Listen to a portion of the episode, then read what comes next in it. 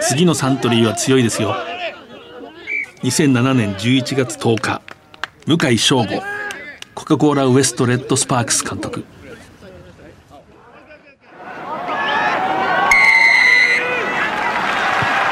藤島大の楕円球に見る夢。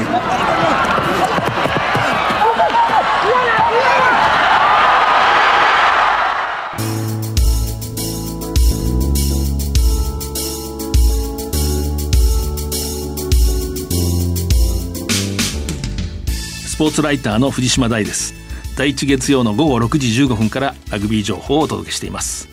本日のゲスト7人制ラグビーリオデジャネイロオリンピックで日本代表のキャプテンを務めた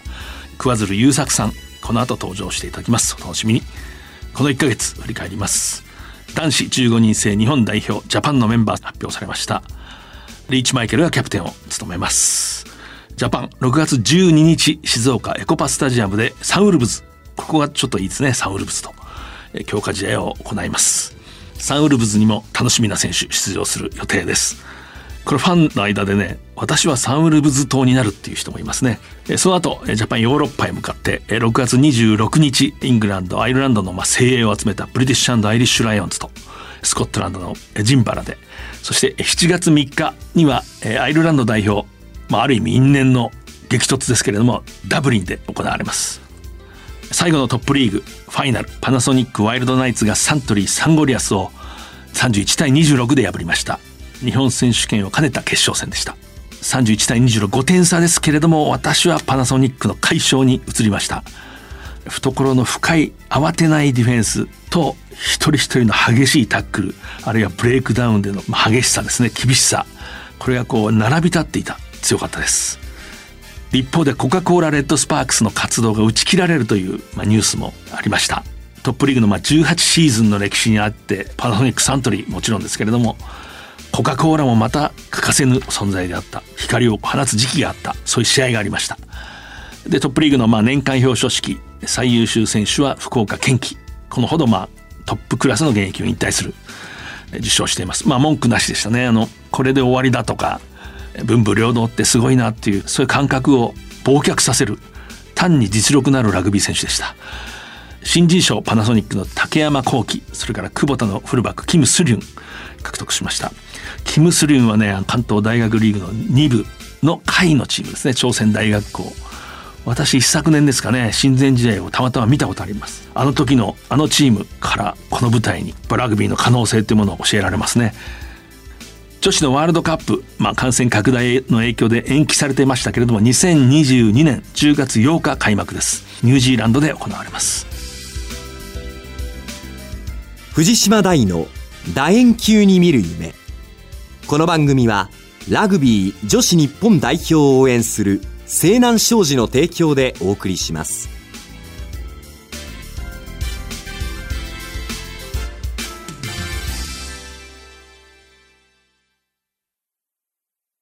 ここから始まってゆく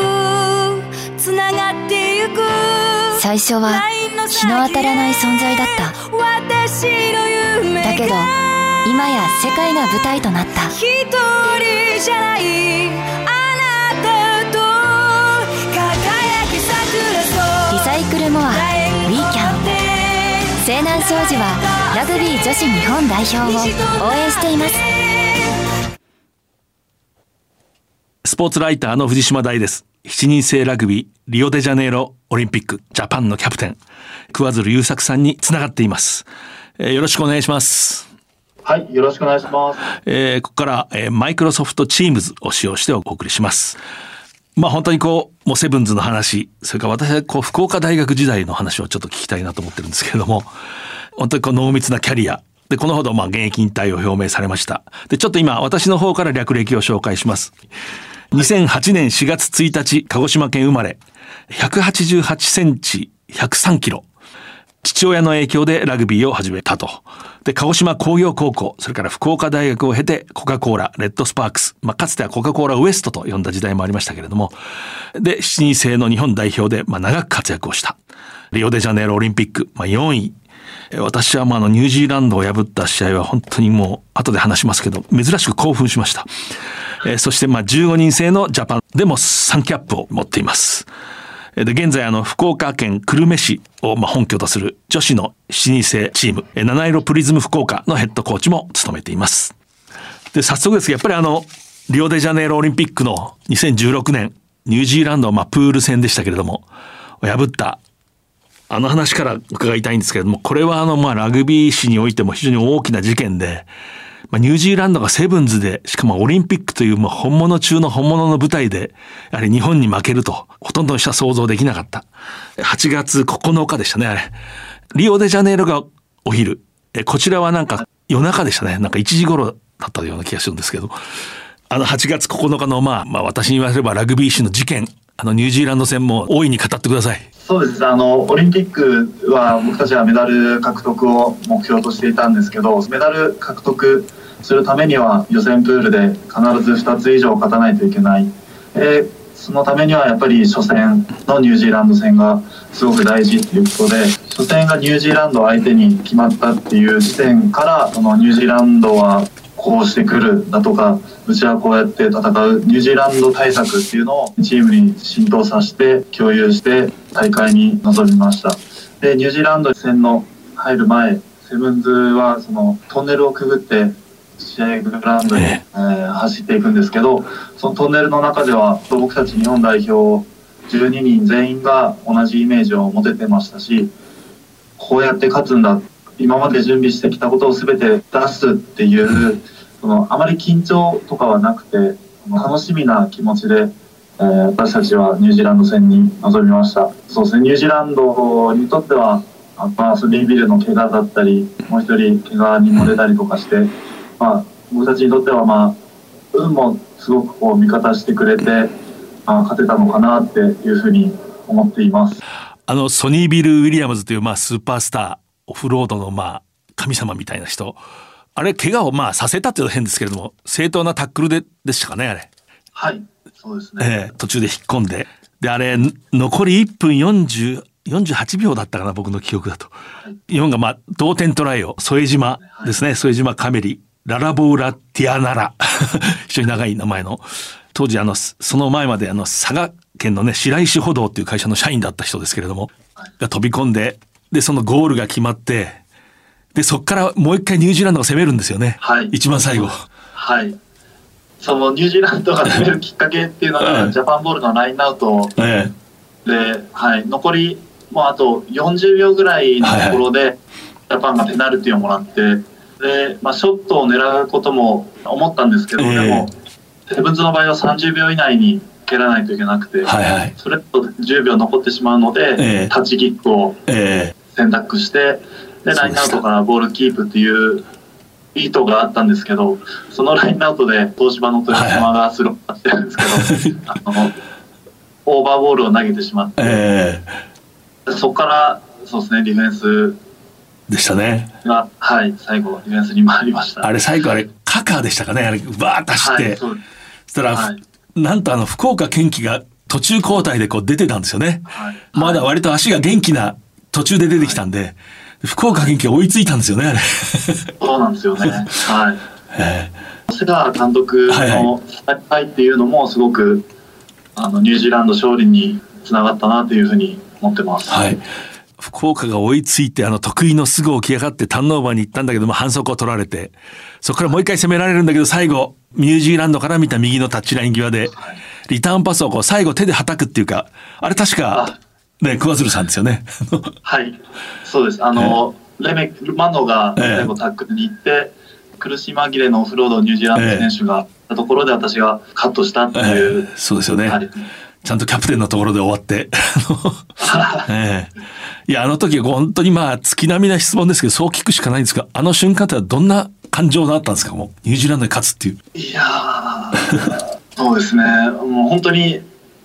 まあ僕たちがこのずっと長く時間をかけてうん。準備してきたことを全部出し切ったっていうえのと、まあ素直に嬉しかったですえね。えはい、私たちはその新生日本代表であるんですけどその前年に2015年の、えー15人制のワールドカップで日本代表が南アフリカを倒して、はいその瞬間っていうのは僕たち7人制代表の合宿中で成田で合宿ししてたんですけど、あの夜中みんなで南アフリカ戦を見て、はいはい。で勝ってでそこで次は僕たちがオリンピックでやってやるんだっていう風な気持ちをずっとこう持って、うん。でオリンピックに臨んででその瞬間だったので僕たちだけ世代表だけの力ではなくて15人制代表からすごく勇気をもらいましたし、はいはい。はい、あれがあってのオリンピックだったと感じてます。あの試合を見て本当になんか興奮しましたね。ここれ勝つか？でも7人制ラグビーの2点リードの残りもう本当に5秒まで分かんないじゃないですか。はい 本当に手に汗を握るっていうか本当にあんなに興奮したあなんか記憶がないっていうぐらいねで嬉しかったですね。えーその後はでもまあフランスも破ったしここで南アフリカ、まあ、強かったですね。そうですね。銅メダルをかけた試合僕たちっていうのは、はい、経験値がなかったなっていうふうに思ってます。あの試合の南アフリカのクワッガ・スミスって今ヤマハで大活躍してるがいましたね。はい。そうですね。ええはい。映像で見直すと相変わらずいいいい仕事してましたね 彼も。はい。そうなんですけど、はい。今も変わらず、すごいですね、あれは。はい、であの桑鶴さんはまあ7人制でいろんな役割があるんですけれどもあの7人制で非常に大事なのはリスタートで7人制ってのはですよねトライを取った方がまた蹴るんですよね。はい。ですからそこでもう一回取るとずっと攻められると攻め続けることができて時間が短いんでもう非常に有利になると要するに自分たちが蹴り込んだボールを再確保するというか、まあ、確保する、まあ、その重要な任務を負ってましたよね。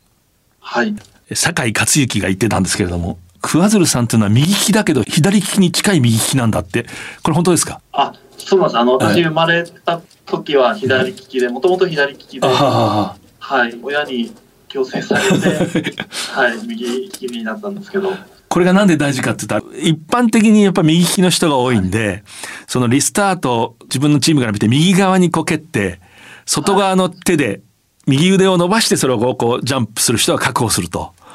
はい。でもこれ左にも蹴りたいわけですよね。そうですね。ええ。はい。その時に左利きの人がいる。で背が高くてジャンプ力があって強い人がいればいいんだけどなかなかそうもいかないと、はい。ところが桑鶴さんはなんと左利きで生まれて 右利きに矯正した人だったと。つまり両手が使えるわけですよね、はい。これはやっぱりでもあれは得意なプレーでしょ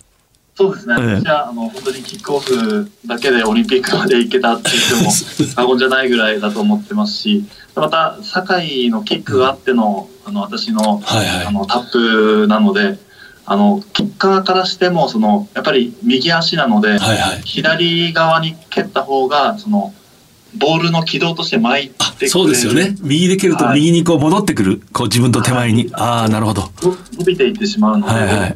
ボール側からしたら。はいはい。はい。そこら辺もすごく、まあ、堺のキックの技術の高さも、ええ。もちろんあったんですけど、はい、ね。ここで、そうですね、はい、自分の強みとして生かすことができました。それともう一つあの今桑鶴さんを私はそのエアーっていうかまあ空中戦で新生のまあなんていうか中心を成した人だって話しましたけど15人制ラグビーでは今度地面のボールを奪い取るターンオーバー血を這うようなプレーが得意でこのことについて後でまたちょっと聞きます。それで個人的に聞きたいんですけどオリンピックでニュージーランドを破った時に今だから言えるというかつまりあのニュージーランドどこに弱点があるとこう思ってたんですか？そうですね、あの、ニュージーランドはボールを持たせたら、うん。すごくこう攻撃力の高い相手だったんですけど、そのボールを持たせないようにしようっていうふうに、ボールを持たせても、そのボールを持ってる時間を短くしようっていうふうに、僕たちは考えていました。うんもうディフェンスに回ったらもう打つ手がないので、はいなるべくしその試合のオンプレーを短くして、でジャパンはそのセットプレーからの少ないフェーズでトライを取り切るっていうプランを立ててニュージーランドには臨んでいました。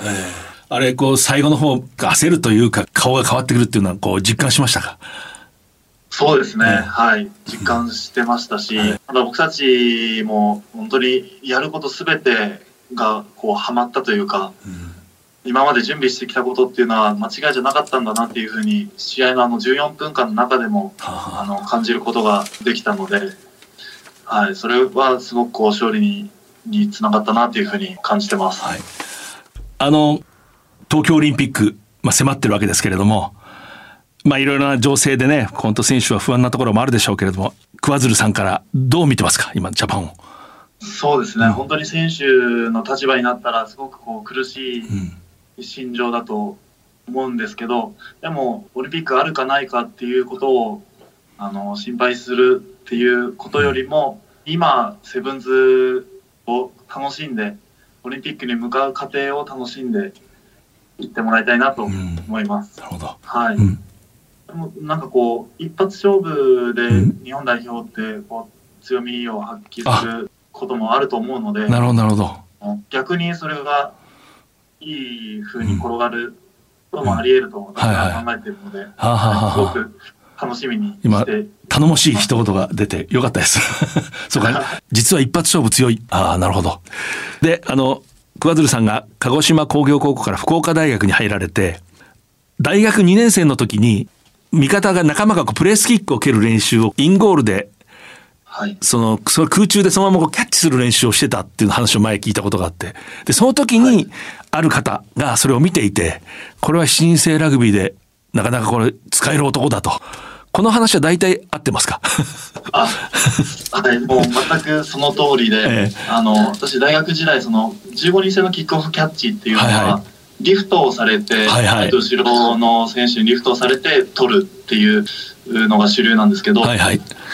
そのプレーがすごく苦手で、はいはい。全くできなかったので、まずは落下地点を読む練習をしようと思って、はいはい。でそのまあ、私のためにこうキックオフを蹴ってくれるのも悪かったのでこのプレースキックを練習後に練習してる選手にの球拾いがてら、あ。のはい、キックオフの軌道とあのプレースキックの軌道がまあ似てるものなので、はい、そこでずっとこう練習をしていたら当時の福岡大学のヘッドコーチをされていた高井さんにはい。目をつけていただいて、はいはい当時一新制日本代表のヘッドコーチでもはいはい。あったので、はい、それのご縁であの一新制代表に呼んでいただきました。いやだから、やっぱりこう、まず今の自分の頭で考えて一人で練習するっていうのは、これは本当にあの、大学のラグビー部員の方がもし聞いていただいてたら、これ非常に重要なポイントですね。ラグビー選手がこう成功する。で、それをちゃんと見てる人がいて、高井明彦さん。で、もう、瞬く間にスリランカで遠征するんですよね。で、なんか最初は荷物運びだと思ったって 前おっしゃってましたけど。はい、はい、そうなんです。あとちょうど本当大学2年生の夏休みで帰省していて、おばあちゃん家にいた時に高井さんから電話があって。あのパスポート持ってるかっていうふうに聞かれて、えはい、もう本当に最初私が日本代表になれるはずがないと思っていたので、本当に荷物運びじゃないみたいな母と話していたら、はい、当時赤白ジャージだったんですよね、はいはいはい、日本代表のユニフォームに袖を通すことができました。あの、福岡大学もその、九州ではもちろん伝統もあるし強豪ですけれども、あの、全国的にはね、まあ、いわゆるトップクラスとは言えないところはいから、結局リオデジャネイロで、ニュージーランドの黒いジャージを破ると、ファンとしてはこう、たまらない時間の流れですね、これ。はい、言っていただけると嬉しいです。本当そう思います。で、これちょっと、これ全然余談なんですけど、あの、私昔あの、新聞記者の頃に、1990年頃ですけども、福岡大学と明治大学が全国大会の1回戦で試合することがあって、試合前のこう、出陣のエンジンで福岡大学のある部長先生みたいな人だったと思うんですけど、こう言ったんですよね。君たちには福大病院があるって つつまり、骨折れたってすぐ治せるんだから行ってこいって、そういう気合を入れられたことあります？いや、初めて、あの、耳にした。そうですか。あの強いイメージに向かっていけっていう、えーあの余談でした。すいません。でも、暗いらしさはあると思います。はい。はい。副大の青春っていうのはやっぱりこう思い出しますか？そうですね、はい。私の基盤となったところは、その4年間のあの濃さ、うん。それこそ本当ラグビーだけじゃなくて、私生活でもいろいろと教えていただいた4年間だったと思います。マイクロソフトチームズを使用してお送りしています。で、あの、ここからちょっとその15人制の方も、話も聞きたいんですけれども、私あの、コカ・コーラ、レッドスパークスで一緒に覚えてるのが、えっと、2016年でしたかね、東芝に勝った試合。はい。あれ、もちろん覚えてますか？はい。あ鹿児島でだったとそう。ですね、2016年12月4日、鴨池競技場、22対17。はい。あの時4番ですよね背番号4で確か桑鶴さん出場してましたけれども、はいあれはなんか印象に残るゲーム私自身もそうなんですけれどもはい、私たちは、もうそれこそ、まあ、1週間、東芝さんに対して準備してきて、なかなかやっぱりこう勝つことができないシーズンが続いていたので、まあ、どっかでこう一個起爆剤となる勝利っていうのが欲しいなって思ってるところでの東芝さん相手での勝利っていうのはすごく印象に残ってます。でそこがまた私の地元である鹿児島の鴨木陸上競技場っていうのは、はい、良かったなというふうには感じてます。猿楽直樹っていうねバックスの選手元気が良くて、はい。思い出しますね。スクラムハーフ勝木武史高鍋高校福岡工業大学。なんかその辺がこう躍動してた印象がありますねなんか。そうですね、うん。はい。なんかこう、ボールの弾み方とか、その、イーブンボールがコーラー側に入ったりとか、は本当ラグビーのその、まあ、神様っていうのい、がええ。応援でくれたのかなというふうに思います。あれ不思議とこうねなんかこう気持ちがこもったチームの方に行くんですよねあのこぼれ球とかはい。ねあれをそうですよね。えはい。そういう経験何度もされてるでしょうけどもはい。でまあまた聞かないのもおかしいんでやっぱりコカ・コーラレッドスポーツ、まあ活動を終えるという発表があって私も非常にまあ寂しいなと思いましたけれどもこれはまあ一言、今何を考えてるかおっしゃってください。そうですね。まあ、一言で言うと、やっぱり一言目は、うん本当に寂しいっていう思いがきますね。うんはい。まあ、会社の経営によっては、その、医療スポーツとして活動しているスポーツっていうのは、廃部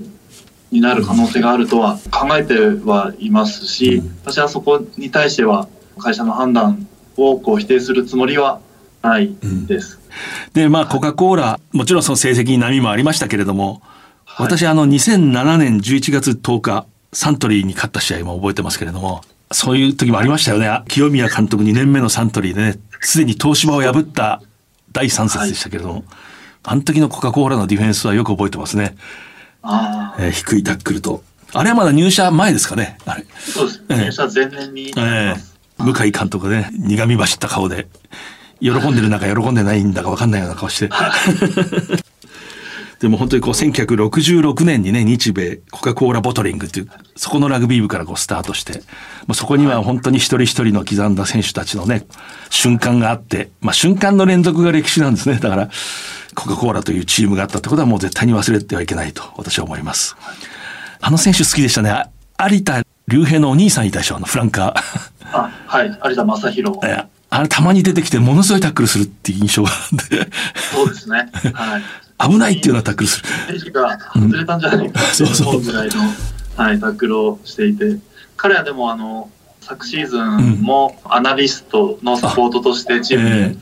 ずっと携わってくれてて、アナリストでありながらもディフェンスのアシスタントコーチっていうのがはいはい。はい、彼のディフェンスに対する思いっていうのは僕たちも継承していっていましたね。コカ・コーラ、まあ、今回のニュースを聞いた時になんかふって浮かんだ瞬間があの有田のタックルってあの竜兵じゃない方っていうね。あなんか妙に私あれ好きだったんだなって自分で思いました。あー、そうだったんですね。うんはい。喜ぶと思います。でまあ桑鶴さんはそのコカ・コーラの選手としてそのターンオーバーですね。相手が持ち込んだボールをこうラックいわゆるラック地面のボールを相手と争奪し合う。ここが非常にこう強くて大きな外国人に相手もこうぐらつかないっていうんですかね。全く避けないあれはやっぱり得意のプレーですか？そうですね、あの私はコカ・コーラに入社して、レッドスパークスでプレーさせていただいてから、オープンサイドフランカーっていうポジションをいただいて、そこでの役割っていうのが、ディフェンスの役割が大きくて、ん。で球出しを遅らせるプレーしなくちゃいけないってこう、ずっと思っていたので、そこで、はい、練習して、自分のセールスポイントにできるようにはしていました。海外の大きな分厚い選手ドーンってきた時になんか全く表情も変わらないっていうかね。あれがすごい印象的で。あの 痛覚あるんですか？痛みを感じる。いや、あの、すごく痛いですし、怖いんですけど、でも、あの、それを見せると、またそれ以上にやってくるので、はい。なるほどなるほど。本当に、はい、ジャッカルのシーンだけじゃなくて、ん。ディフェンスに立ってても、ボールを持った外国人選手と目が合って、うんあ狙われたな、みたいな感覚は常にトップリーグ中はあったので、はいはいはいはいはい、そこでこう負けないようにはしてはいました。あの、大体あの、僕もずっと見てきた、海外からやってきた連中も、あの、この日本の選手は厄介だと思ったら来ますよね。とりあえず潰しとこうみたいな。はい、本当に潰しに来られるので、すごく嫌だったですね。えーで、あの、今、セブンズの指導者としてもね、今、始められて、そうですね、私は今、あの福岡県久留米市を拠点としている七色プリズム福岡という女子ラグビーチームのヘッドコーチをさせていただいて、今、所属している選手は11名いて、うち、えー今3名がオリンピックの候補選手として残ってます。プレイヤーとしてはセブンズの本当に日本のまあトップのまさにオリンピックで力を発揮した人が、プレイヤーでできるということとまたコーチっていうのは違うもんですか？そうですね、全く違いますね、うん。はい。プレーでやってたことを口で伝えて、ん。身振り手振りで伝えるっていうことの、人に伝えることの難しさっていうのを今、実感してます。でこうそういう技術のところもあるけれどもこの、まあ、トップというか修羅場をくぐってきた選手として例えば大勝負の時選手はこういう気持ちになるとかこういうふうに持ってったらチームは固まっていくっていうそういうことはよくわかるわけですよね。そうですね、はい、うん。それこそ本当にあのオリンピックの時の瀬川さんのチーム作りっていうのをキャプテンという立場で身近でこう見てはいはい。体験できたことっていうのは生きてますし、はいはい。こうしたら強いチーム芯のあるチームが作れるんだなっていうふうに経験できたのは、はいはい。プリズムの選手たちに伝えたいなっていうふうには思ってます。やっぱりこうコーチングとおそらくそのスキルをしっかり教えることももちろん大事だけれども人間の集団とかそこにいる一人一人の心が燃えて前に向いていくかっていうそういうところが大事ですもんね。えそうですね、うん。はい、本当にチームのために体を張れるかだったり、えうん。よく瀬川さんが言われてたのが、チームは生き物だっていうふうに言われてて、一人一人のうん。の集まりがチームだからっていうふうなことを言っていたので、そこは大事にしていかないといけないなというふうに思ってあの楽しいですかコーチングは？そうですね、楽しいですね、はい、なかなかこのコロナ禍もあって、大会がなくなってしまったりとかっていう、こう歯がゆさはあるんですけど、でも、ラグビー初心者も入ってきてくれたりとかして、はい、その方にラグビーの楽しさを伝えたりとか、うん。はい、するのはすごく楽しいです。やりがいを感じてますね。桑鶴さん高1からラグビーですか？高校1年から。はい、そうですよね。高校1年からその公立校で初めて地方の。花園には、えっと、高校3年生に1回だけ行くことができえーじゃあ花園行ったんですね。えー。はい。はいで福岡大学はあのもともとねあの体育の教員になりたくて教職課程に非常にこう惹かれたって昔おっしゃってましたけれども、はい。そういうふうにまあしかしいわゆるこう子供の時からラグビーをして強豪の花園の上位のチームに進んでトップ級の大学でっていう経歴とは違ってしかしここまで来られると、ぜひこれ聞いてるあの若い、まあ、選手とか選手や、あるいはコーチの人にそのことについてそうですね、ええあの本当に私が今ここまでラグビーを続けてこれたっていうのは、あのラグビーがこうずっと好きな気持ちっていうのが一番大きいと思います。で今その高校生だったり指導者の方ももし聞かれているのであればその子どもたちの好きっていう気持ちを大事にこうしながらでもラグビーの熱だったり、あのやっぱり痛いこともしないといけないので、はい、そこら辺をこううまく伝えて子どもたちの好きをこうなくさないようにしてラグビーを続けていってもらえたらなと思ってます。そうですね。こう大学の時に仲間が蹴るプレースキックをこうねインゴールで待ってそれをこうキックオフリスタートのボールの軌道に重ね合わせて一人で掴むともうくどいですけどここですよ。と思います私は。そういうことなんだなって思いますね。あのであの今後こうどういうふうにこうまあラグビーの道あるいはその、まあ、人生はい。こう歩んでいく、そうですね、はい。あの本当にセブンズに私はここまで成長させていただきましたし、またコカ・コーラレッドスパークスっていうチームがあって私がいると思っているのであのラグビーに対する恩返し、うん。セブンズに対する恩返しっていうのはあのしていきたいと思ってます、でその形っていうのはセブンズの大会を九州で開きたいなとうん。考えていたりとか。でもう一つの、まあ、私のセカンドキャリアのプランとしてあの、まあ、企業スポーツであって企業スポーツのまあ、廃部っていう経験ができたので、うん。日本のそのスポーツのあり方うん。勝つだけがスポーツじゃなくて何かこう新しいあり方っていうのを子どもたちに提供していけるような活動をしていきたいなと思っています。なるほどなるほど。まあ新しい形いろんな形をこう自ら作り上げていこうと。そうですね。あはあそれはもう非常にこう大切な道ですね、はい、えまあコカ・コーラの素晴らしいこう選手たちがたくさんいてまあ私は移籍だって簡単ではないと思いますけど私が本当にスポーツを長く見て思うのはこういう悲しみを知ってる人ってのはいいんですよね。悲しみを知ってる人ってのは選手としてもあるいは指導者になった時もものすごいそれが生きる。で悲しみだけじゃなくてものすごい喜びもあったわけでそのレッドスパークスには、えーすごいそれを感じますね、うん、ああそうですね、うん。はい。それが後の指導者とか選手の経歴にものすごい役立つと私は思います。まあ、現役を引退したので、ファンの皆様にこうお礼を伝える場っていうのがなかなかないので、この場を借りて、はい、あの今まで本当に応援していただいてありがとうございました。あの皆さんの応援がなければ、ここまでラグビー続けることができなかったですし、本当に充実した、えーラグビー人生を、えー歩むことができました。ありがとうございました。あのリオデジャネイロでこうクワズルキャプテンが指をこう鳴らして上を向いて歩こうをこう歌うシーンっていうのは日本のラグビーの名場面の一つですね と私は思います。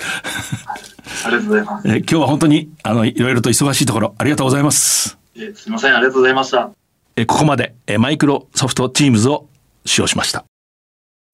今ここから始まってゆくつながってゆく。最初は日の当たらない存在だった。だけど今や世界が舞台となった。一人じゃない。あなたと輝き桜リサイクルモアウィーキャン西南商事はラグビー女子日本代表を応援しています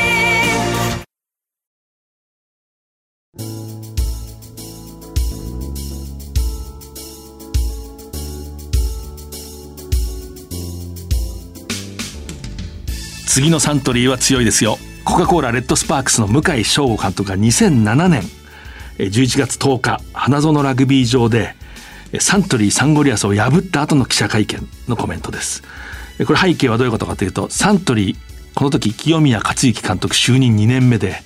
え若手をどんどん起用しながらどんどん力をつけてすでにこれ第3節ですからここまでにあの強い東芝を破った。片やコカ・コーラは前のシーズンにやっと昇格を果たしたところえつまり金星というか番狂わせだったんですね。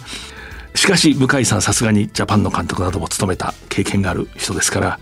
いや今日は私たちが勝ったけどサントリーはこんなもんでないしこれで火がついてものすごく強くなるんだと。実際その通りサントリーはこのシーズンいわゆるプレーオフトーナメントを制してチャンピオンになるわけです。片やあの清宮監督がこの時にこの敗戦の後私が前の日に関西のラジオ局に出演して全勝優勝しますって話したもんだから選手の気持ちが緩んだって話しましたね。この率直さっていうか素直さがまたいいんですね。こういう人はチームを強くするんです。この番組は放送の翌日からポッドキャストで配信します。ラジコのタイムフリーでもお聞きいただけます。え来週のこの時間には再放送があります。えまたパラビでも配信します。え次回は7月5日の放送です。え藤島大でした。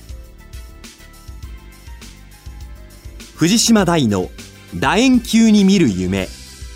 この番組はラグビー女子日本代表を応援する西南商事の提供でお送りしました。